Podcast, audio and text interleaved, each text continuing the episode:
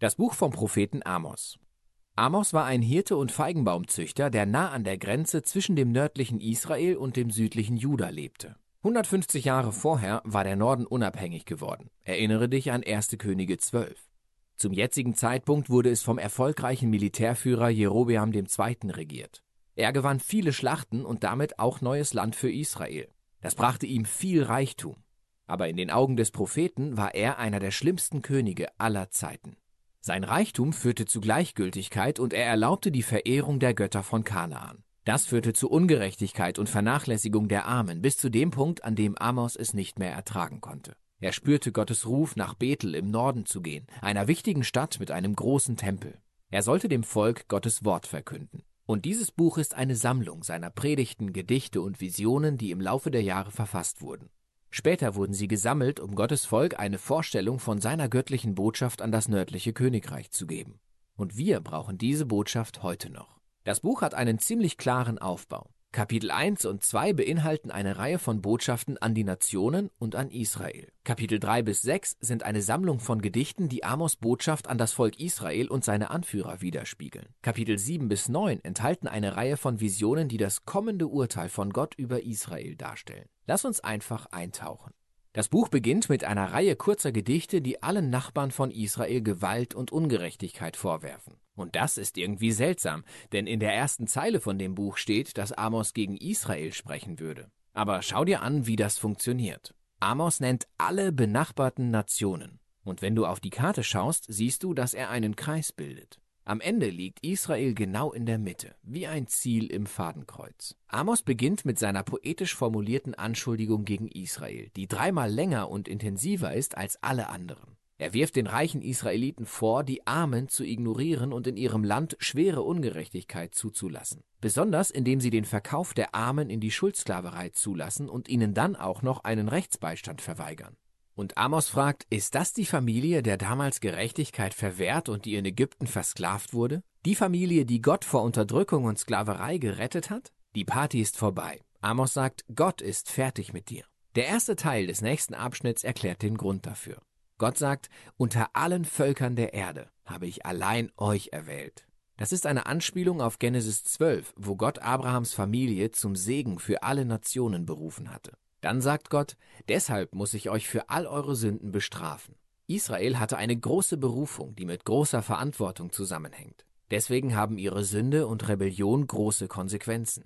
Dieser Abschnitt enthält viele Gedichte von Amos. Es werden immer wieder ein paar Schlüsselthemen wiederholt. Erstens zeigt er ständig die religiöse Heuchelei der reichen Israeliten und ihrer Anführer. Er beschreibt, wie sie treu an den religiösen Versammlungen teilnehmen, Opfergaben bringen und dabei die Armen vernachlässigen und Ungerechtigkeit ignorieren. Und Amos sagt, das ist alles Betrug. Tatsächlich hasst Gott ihre Anbetung, weil es nichts damit zu tun hat, wie sie die Menschen wirklich behandeln. Gott sagt, dass durch eine echte Beziehung zu ihm die Beziehungen zu anderen Personen verändert werden. Amos Aufruf zu wahrer Anbetung bedeutet, das Recht fließen zu lassen wie Wasser und Gerechtigkeit wie einen Fluss, der niemals austrocknet. Diese beiden Worte sind für Amos und eigentlich alle Propheten sehr wichtig. Gerechtigkeit oder hebräisch Zedaka bezieht sich also auf eine Verhaltensnorm für gerechte Beziehungen zwischen Menschen unabhängig von ihren sozialen Unterschieden. Und Recht, auf hebräisch Mishpat, bezieht sich auf Verhaltensweisen gegen Ungerechtigkeit, um Gerechtigkeit zu schaffen. Diese beiden Dinge sollen das Leben von Gottes Bundesvolk durchdringen, wie ein rauschender Strom ein Flussbett füllt. Das nächste Thema sind Amos wiederholende Anschuldigungen über Israels Götzenanbetung. Erinnere dich zurück. Als sich das nördliche Königreich vom südlichen Juda löste, errichtete sein König zwei neue Tempel, um es mit Salomos Tempel in Jerusalem aufzunehmen. In jeden stellte er ein goldenes Kalb. Erinnere dich an 1. Könige 12. Seitdem hatte Israel nur noch mehr Götzen angesammelt. Sie beteten die Götter des Sex, des Wetters und des Krieges an. Amos war der Meinung, dass die Anbetung dieser Götter immer zu Ungerechtigkeit führte, denn diese Götter erforderten nicht das gleiche Maß an Recht und Gerechtigkeit wie der Gott Israels. Ganz zu schweigen davon, dass diese Götter selbst unmoralisch waren. Aber nicht der Gott Israels, er ist anders. An einer Stelle sagt er, sucht nach mir und ihr werdet leben. Und direkt danach sagt er zu Israel, sucht Gutes und nicht Böses, damit ihr am Leben bleibt. Den Schöpfer, also den Gott Israels, aufrichtig anzubeten, bedeutet das Gleiche wie Gutes zu tun, in Großzügigkeit und Gerechtigkeit. Das letzte Thema in diesen Kapiteln ist folgendes. Weil Israel und sein König Amos und die anderen Propheten abgelehnt haben, wird Gott den Tag des Herrn bringen, einen großen und schrecklichen Akt der Gerechtigkeit gegen Israel. Amos sagt ganz konkret voraus, dass eine mächtige Nation kommen wird und Israels Städte erobern, dezimieren und die Menschen ins Exil führen wird. Und wir wissen, dass seine Vorhersage in Erfüllung gegangen ist. Etwa 40 Jahre später fiel das assyrische Reich in Israel ein und tat genau das, was Amos gesagt hatte. Das Buch endet mit einer Reihe von Visionen, die Amos erlebte. Sie sind symbolische Darstellungen vom kommenden Tag des Herrn. Er sieht Israel von einem Heuschreckenschwarm zerstört und dann von einem sengenden Feuer. Und dann werden sie wie überreife Früchte verschluckt. In der letzten Vision sieht Amos, wie Gott heftig gegen die Säulen von Israels großem Götzentempel in Bethel schlägt. Und das gesamte Gebäude bricht zusammen. Es ist ein Bild von Gottes Gericht über die Anführer und Götter Israels. Ihr Ende ist endlich gekommen. Aber im letzten Absatz sehen wir plötzlich einen Hoffnungsschimmer. Er greift das Bild von Israel als zerstörtes Gebäude auf, und Gott sagt, dass er eines Tages aus den Trümmern das Königreich von David wiederherstellen wird. Mit anderen Worten, er wird den zukünftigen messianischen König aus Davids Geschlecht hervorbringen. Und er wird die Familie von Gottes Volk wieder aufbauen. Überraschenderweise werden Menschen aus allen Nationen dazugehören. Alle Verwüstungen, die durch Israels Sünde und Gottes Gericht verursacht wurden, werden an diesem Tag rückgängig gemacht. Dieser letzte Absatz ist super wichtig. Er ist das einzige Zeichen der Hoffnung auf der anderen Seite vom Gericht. Er hilft uns zu verstehen, wie dieses Buch die Beziehung zwischen Gottes Gericht und seiner Gnade ergründet. Wenn Gott gut ist, muss er über das Böse in Israel und den Nationen richten. Sein langfristiges Ziel ist es aber, seine Welt wiederherzustellen und eine neue Bundesfamilie aufzubauen. Durch die Worte von Amos hören wir bis heute seinen Ruf aus Israels Heuchelei und Katastrophe zu lernen. Wir sollen eine wahre Anbetung zu diesem Gott annehmen, denn das soll uns immer zu Recht und Gerechtigkeit und Nächstenliebe führen. Und darum geht es im Buch von Amos. Kompakter kann man die Botschaft dieses Propheten eigentlich kaum präsentieren. Und ich habe euch das gezeigt, um euch einfach auch mal Appetit zu machen auf das Bibelprojekt. Es gibt nämlich von allen Büchern der Bibel, auch von größeren Abschnitten und Teilen, so eine kurze, kompakte, präzise und illustrative Zusammenfassung. Und man kann sich auf diese Weise wunderbar und auch sehr anschaulich eine Übersicht verschaffen, worum es in den verschiedenen Büchern oder auch in größeren Abschnitten der Bibel geht. Und das gibt dann möglicherweise hoffentlich Hunger auf mehr Bibellektüre, mehr Bücher, um noch tiefer einzusteigen in das, was Gott in seinem Wort sagt.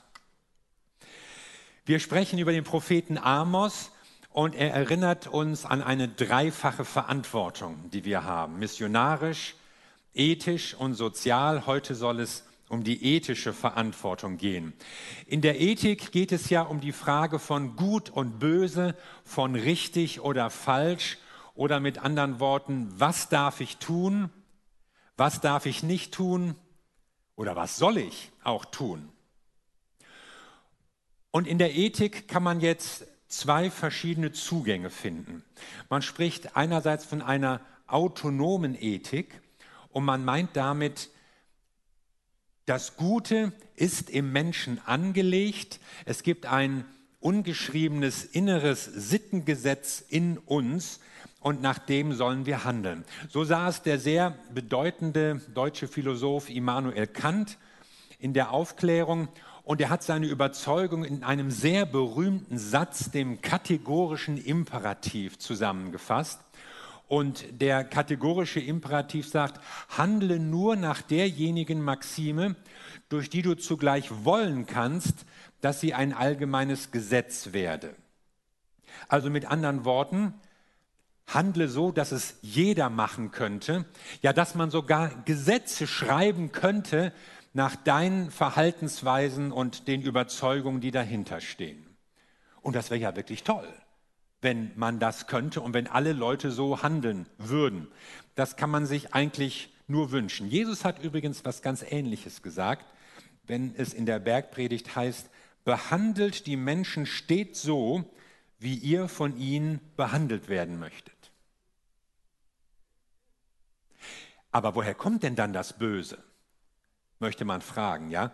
Wenn es äh, wenn wir eigentlich gut sind oder wenn es in uns gar nichts Böses gibt und auch sowas wie Teufel oder sowas nicht. Die Antwort, die die Aufklärer gegeben haben, waren schlechte Erziehung, falsche Vorbilder, widrige Umstände. Deshalb muss die Welt durch Erkenntnis oder durch Bildung verbessert werden. Erziehung ist das Schlüsselwort. Der berühmte Schriftsteller und Philosoph Lessing hat ein Buch geschrieben von der Erziehung des Menschengeschlechtes. Und darin entfaltet er eine Vision, wie eines Tages eine Zeit kommen wird, in der die Menschen das Gute tun. Und zwar nicht durch Bedrohung oder Androhung von Strafen oder Belohnung, sondern aus Überzeugung, weil sie wirklich gerne das Richtige tun wollen. Und das klingt richtig gut und optimistisch und wünschenswert. Nun gibt es andererseits einen zweiten Ansatz. Man spricht von einer heteronomen Ethik und damit ist gemeint, die Entscheidung für das Richtige kommt nicht aus dem Inneren, aus uns, weil wir das alles schon wissen und gut sind, sondern die Gebote und Regeln müssen von außen an uns herangebracht werden, weil wir es eben nicht von uns aus wissen. Also Paulus schreibt zum Beispiel in Römer 3, Vers 22, alle Menschen haben gesündigt und das Leben in der Herrlichkeit Gottes verloren.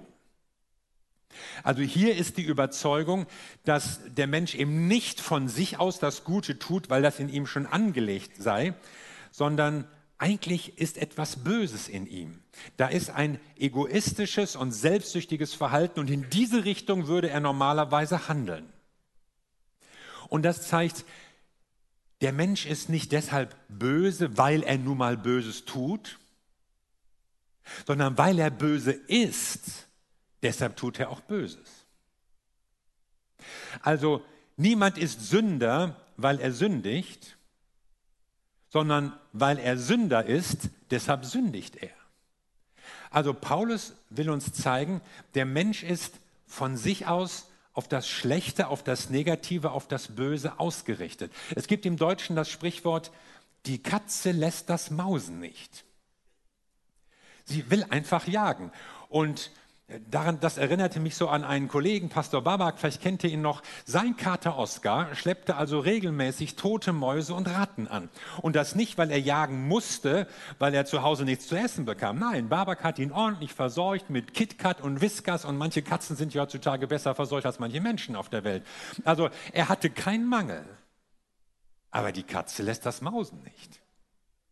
Und das merkt man manchmal auch dramatisch bei größeren Katzen.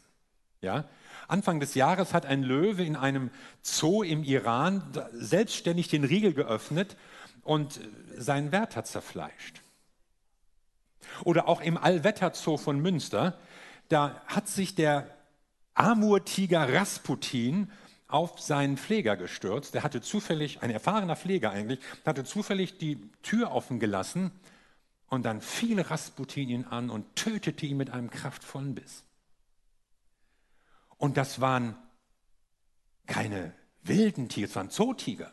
Nie hatte er irgendwo auf der Pirsch im Dschungel sein müssen. Nie hatten sich seine Zähne in den Nacken eines Samba-Hirsches gepresst. Nie hatte er mit wilder Gier, was weiß ich, die Eingeweide eines frisch geschlagenen Rindfleisches äh, Fleisches oder Schweines oder so rausgerissen. Nein, das waren ordentliche, wohlerzogene deutsche Tiger.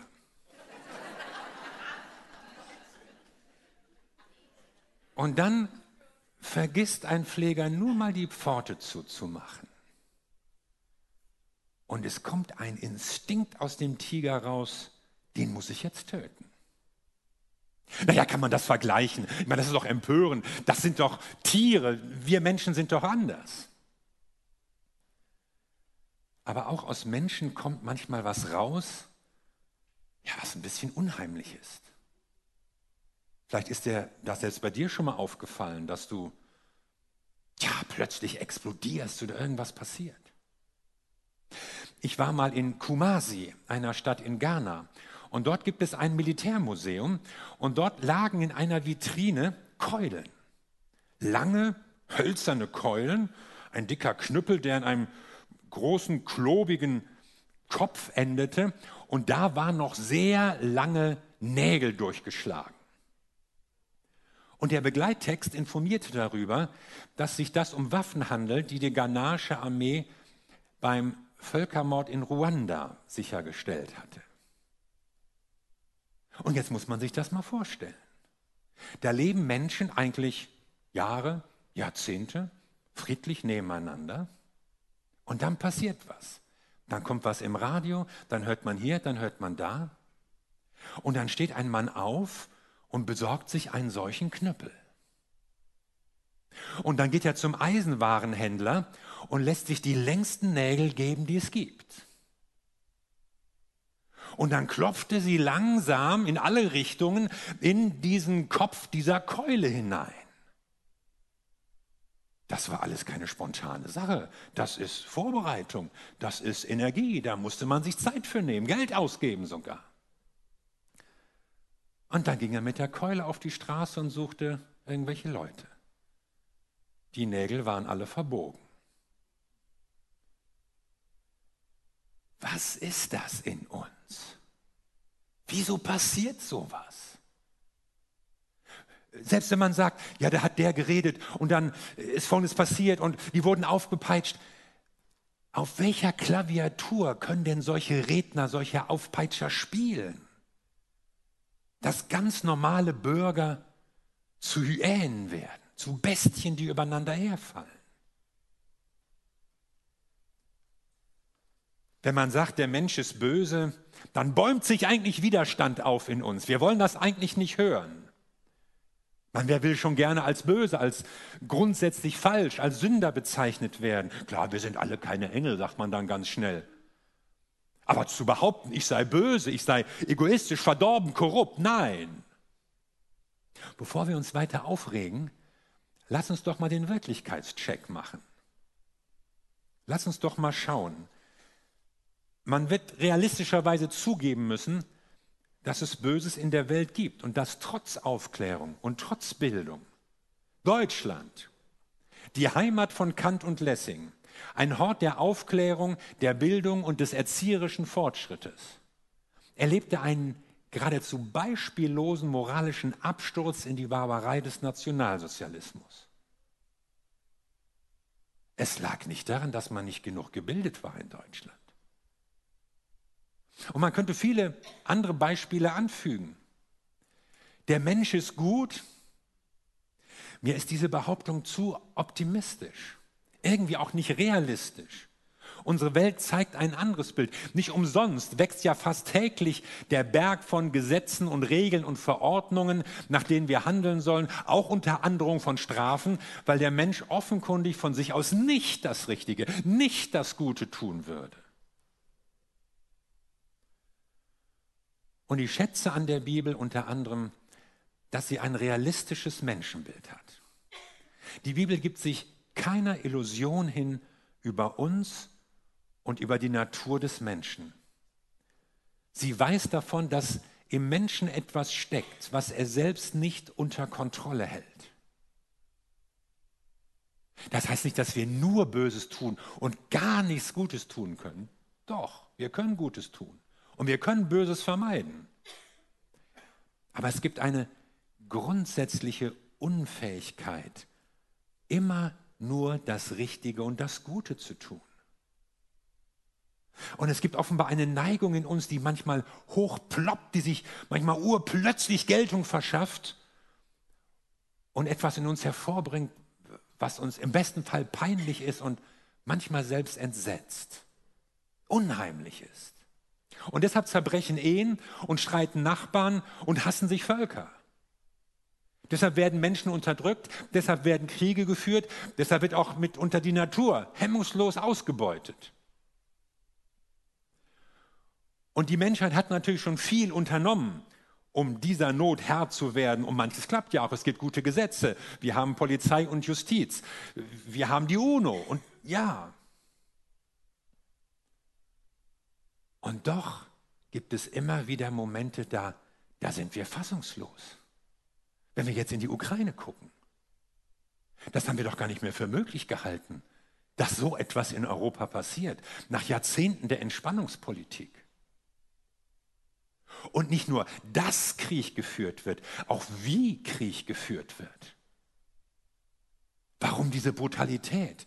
Warum werden Zivilisten erschossen? Warum werden Männer gefoltert? Warum werden Frauen vergewaltigt?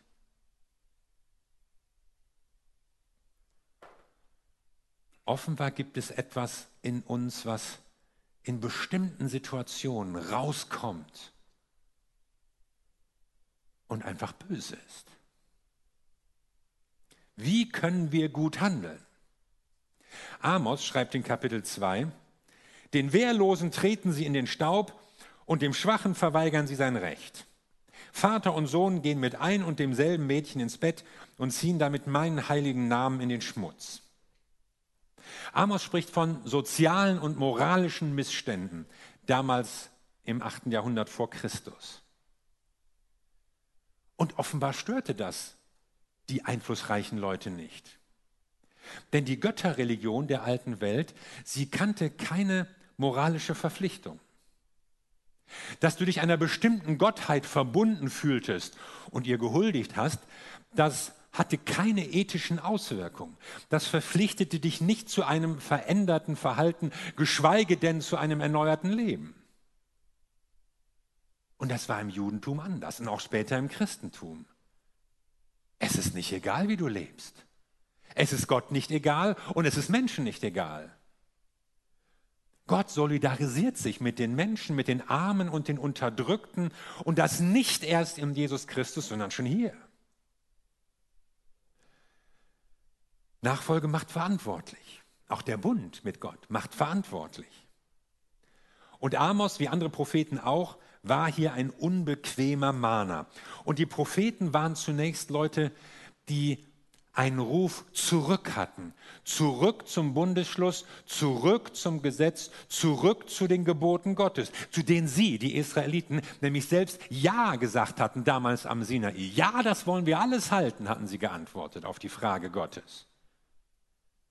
Ihr sollt anders leben. Ja, wollen wir. Ihr könnt anders leben. Und darüber wird bis heute diskutiert. Weniger unter Juden als unter Christen.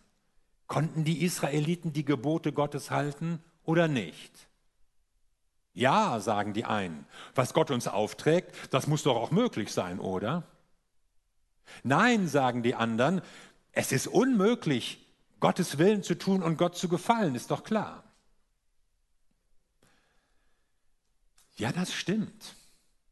Das Scheitern ist eigentlich vorprogrammiert. Doch genau deshalb hat Gott schon in seinem Gesetz die Möglichkeit des Scheiterns berücksichtigt und einen Ausweg geschaffen, nämlich im persönlichen Opfer, im Gebet, in Umkehr, im Versöhnungstag. Gott weiß um unsere Schwäche, er hat unser Scheitern schon einkalkuliert und deshalb einen Weg der Vergebung gezeigt und das schon im Ersten Testament. Hätten die Israeliten das Gesetz halten können? Ja, wenn man bedenkt, dass Buße und Umkehr und Opfer und Vergebung Teil des Gesetzes sind. Wir können das tun, was Gott uns als Weg zeigt. Aber die Propheten haben nicht nur nach hinten zurückgeschaut, sie haben auch nach vorne geschaut. Und sie haben auch etwas Neues gebracht. Ihnen ist nämlich aufgefallen, dass der Gottesdienst der Israeliten immer formalistischer wurde. Äußerlicher Gottesdienst, ritualisierte Opfer, förmliche Liturgie. Hört mal auf Kapitel 5. Gott sagt, ich hasse eure Feiern, geradezu widerwärtig sind sie mir, eure Opferfeste verabscheue ich.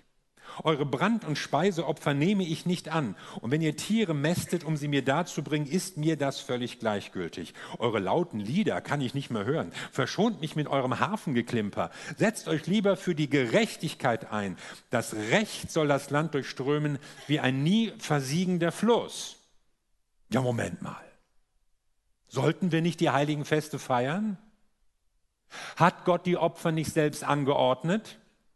Freut er sich etwa nicht über unseren Lobpreis? Ja, dreimal ja. Aber nur, wenn es von Herzen kommt und, was noch wichtiger, wenn dem Taten folgen. Manchmal verschanzen wir uns ja auch hinter dem Herzen. Gott sieht das Herz an, sagen wir, und meinen damit, dass ihn das Äußere nicht interessiert, unser Verhalten, unser Lebensstil, alles nicht so wichtig sei. Hauptsache das Herz. Aber Amos sagt, setzt euch für Recht und Gerechtigkeit an. Und das hat mit Taten zu tun, mit einem Handeln.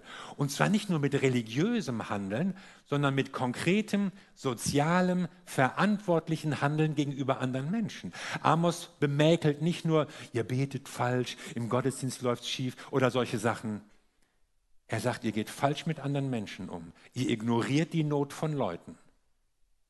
Ihr tretet nicht ein für Recht und Gerechtigkeit. Und das will Gott sich nicht länger anschauen. Also die Propheten weisen auch auf die Intention hinter den Gesetzen hin. So können wir gut handeln. Aber können wir auch gut werden?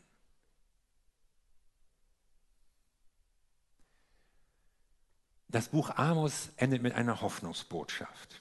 Kapitel 9 steht, Gott sagt, an jenem Tag werde ich das Reich von König David wieder aufbauen. Denn ich wende das Schicksal meines Volkes wieder zum Guten. Bei anderen Propheten wird noch deutlicher, dass diese Wende nicht nur das Land betrifft, sondern auch das Herz. Und dass diese Wende durch einen Retter kommen wird, durch Gottes Sohn selbst, Jesus Christus, durch den Gott zu uns kommt. Er hat unsere Schwachheiten getragen. Er hat unsere Unfähigkeiten, unsere Sünden mit in den Tod genommen. Er hat das Böse besiegt und zwar ein für alle Mal. Und so bereiten die Propheten das Evangelium vor. Gott weiß, dass uns das Gute schwer fällt. Er weiß, dass uns das Böse oftmals leichter fällt. Und deshalb hat er die Voraussetzung geschaffen, dass wir nicht nur gut handeln, sondern gut werden können. Und keiner von den Propheten hat das so gut ausgedrückt wie Jeremia, der etwa 150 Jahre nach Amos, Amos ist ja der erste der Schriftpropheten, gewirkt hat in Kapitel 31. So spricht der Herr, es kommt die Zeit, in der ich mit dem Volk Israel und dem Volk von Juda einen neuen Bund schließe. Er ist nicht mit dem zu vergleichen, den ich damals mit ihren Vorfahren schloss, als ich sie bei der Hand nahm und aus Ägypten befreite. Diesen Bund haben sie gebrochen, obwohl ich doch ihr Herr war. Der neue Bund, den ich dann mit dem Volk Israel schließe, wird ganz anders aussehen. Ich schreibe mein Gesetz in ihr Herz. Es soll ihr ganzes Denken und Handeln bestimmen. Ich werde ihr Gott sein und sie werden mein Volk sein. Ich werde ihr Denken mit meinem Gesetz füllen. Es kommt die Zeit, da Gott die Menschen von innen heraus verwandelt. Nicht nur das Wissen, das Wollen wird verändert. Sie werden nicht nur wissen, was gut wäre, sondern sie werden wollen, was gut ist. Und sie werden aus ihrem inneren Antrieb heraus das Gute tun.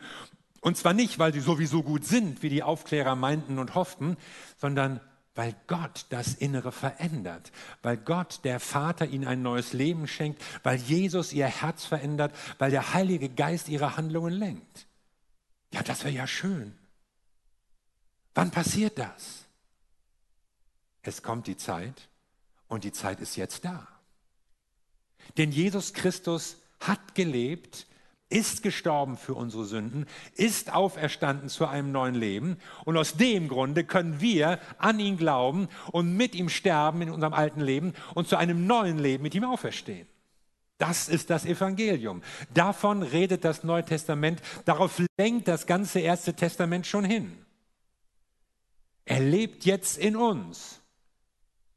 Aber natürlich nur, wenn du ihn eingeladen hast. Und er will in dir leben wenn du ihn einlädst. Im Neuen Testament wird das mit dem Wort Wiedergeburt ausgedrückt. Eine komplette Erneuerung unseres Lebens und unseres Denkens durch den Heiligen Geist Gottes. Es ist eine Verwandlung, ein Neuanfang, der von innen kommt durch den Heiligen Geist. Veränderte Herzen, verändertes Leben, veränderte Taten. Manche bemängeln an der Bibel, dass sie ein so negatives Menschenbild habe. Manche machen sogar viele Missstände in der Welt oder führen sie auf dieses Menschenbild zurück. Ja, kein Wunder, dass die Leute böse handeln, wenn man ihnen ständig einredet, dass sie böse seien. Aber wer so denkt, hat nicht mal die Hälfte der biblischen Botschaft gelesen und verstanden. Denn sie bleibt ja gerade nicht dabei stehen, bei dieser pessimistischen Einschätzung des Menschen und seiner Möglichkeiten, sondern sie zeigt ja gerade, dass Gott etwas unternommen hat, um uns da rauszuführen. Er hat einen Weg der Erneuerung gezeigt, den nicht wir uns ausdenken mussten, Gott war es. Gott hat ihn geplant, Gott hat ihn gemacht. Gott sorgt dafür, dass das Böse eben nicht nur durch Gesetze und durch Polizei und Justiz irgendwie noch einigermaßen in Schranken gehalten wird, sondern Gott sorgt dafür, dass wir von innen heraus das Gute tun können. Das ist die Botschaft des Evangeliums. Er bietet uns an, uns zu einem neuen Menschen zu machen, zu Menschen, die das Gute wollen und können, nämlich durch Jesus Christus, weil der Heilige Geist in ihnen wohnt. Manchmal wird der Bibel auch vorgeworfen, ja, warum hat man nie was mal gegen die Sklaverei unternommen? Warum steht da nichts? Warum hat man sich nicht gegen die Unterdrückung von Menschen ausdrücklicher gewehrt? Warum wurde nicht der Ausbeutung ein Riegel vorgeschoben. Man hätte doch alles Mögliche. Hier ist die Antwort. Ich will euch ein neues Herz geben. Die Veränderung, die Gott schenkt, beginnt von innen. Er fängt hier an, bei jedem Einzelnen. Und dann wird das Kreise ziehen. Ein Mensch wird verändert. Das bleibt in seiner Umgebung nicht unbemerkt. Seine Familie spürt das. Nachbarn kriegen das mit, Kollegen. Und so, und das ist millionenfach passiert, verändert Gott diese Welt, indem er anfängt, Menschen zu verändern. Und das ist nicht stressig. Das ist auch nicht anstrengend. Es geschieht auch nicht in unserer Kraft, aber es geschieht in unserer Verantwortung. Und leichter ist es ja immer, die anderen zu beschuldigen. Die Gesellschaft, die Regierung, der Bundeskanzler. Meine Eltern waren doof. Ich hatte blöde Lehrer. Da war mal so ein, so ein fummeliger Trainer und seitdem ist mein Leben ruiniert. Es ist immer leicht zu sagen, die anderen waren schuld. Und deshalb finde ich das so cool, dass Gott uns einen Schlüssel in die Hand gibt. Er ignoriert ja nicht, dass die anderen böse waren und Schlimmes in unserem Leben gemacht haben. Das sagt er ja gar nicht. Aber er sagt, ich gebe dir einen Schlüssel in die Hand, wie du ein neuer Mensch werden kannst. Und wie von dir ausgehend Veränderungen in der Welt passieren kann. Und das ist das Wunder der Neugeburt. Und das geschieht durch Jesus Christus, indem Gott Mensch wurde, der unsere ganzen Sünden, und nicht nur unsere sündigen Taten, sondern auch unsere sündige Neigung unsere sündige Natur mitgenommen hat, ans Kreuz genommen hat, gestorben ist.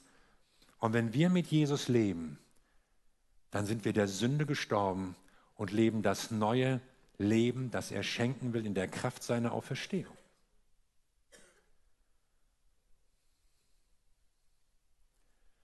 Und es hat immer wieder Philosophen, Theoretiker, Ideologen gegeben, die versucht haben, zuerst die gesellschaftlichen Verhältnisse zu ändern. Der Marxismus zum Beispiel, die ganze sozialistische Idee. Wir müssen die Gesellschaft ändern, dann werden die Menschen anders. Geklappt hat es noch nirgends. Gott hat sich für einen anderen Weg entschieden. Gott sagt, ich fange bei den Menschen an. Und damit macht er jeden für uns verantwortlich. Er nimmt uns auch die Ausrede weg. Es sind immer die anderen, es ist immer die Gesellschaft, es ist immer der Staat, es ist immer, es sind die Reichen, es ist Bill Gates, es ist Elon Musk, es ist was weiß ich was. Gott gibt uns einen Weg, wie du die Welt verändern kannst, weil er sagt, ich kann mit dir anfangen. Du kannst ein neuer Mensch werden.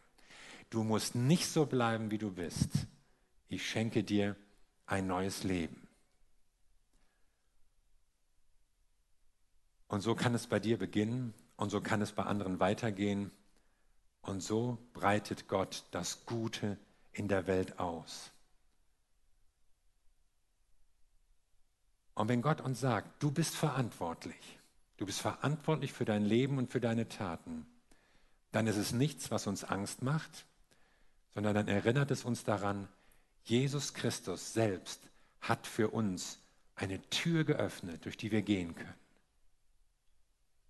Eine Tür zu einem neuen Leben, in dem er uns innerlich verwandelt und erneuert und befähigt, anders zu leben, anders zu handeln. Und das wird auch die Welt verwandeln. Amen.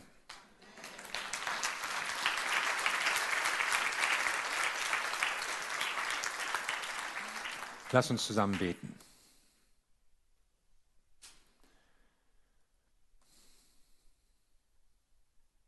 Wir danken dir, Jesus Christus.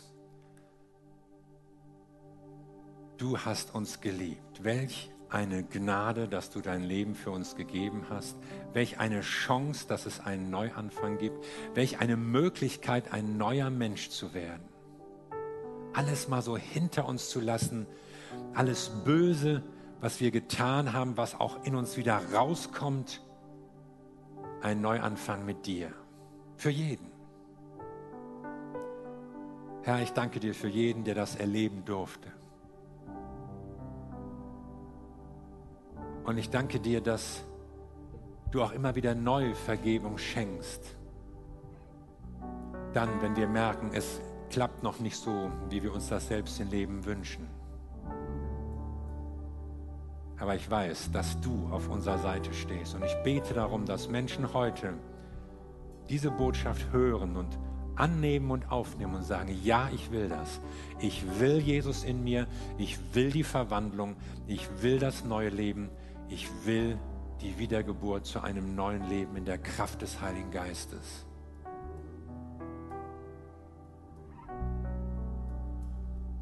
Und dafür kannst du jetzt beten. Ob du jetzt hier bist oder ob du das irgendwo anders hörst und verfolgst. Denn ich kann diese Verwandlung nicht in dein Herz hinein predigen. Ich kann das nur erklären.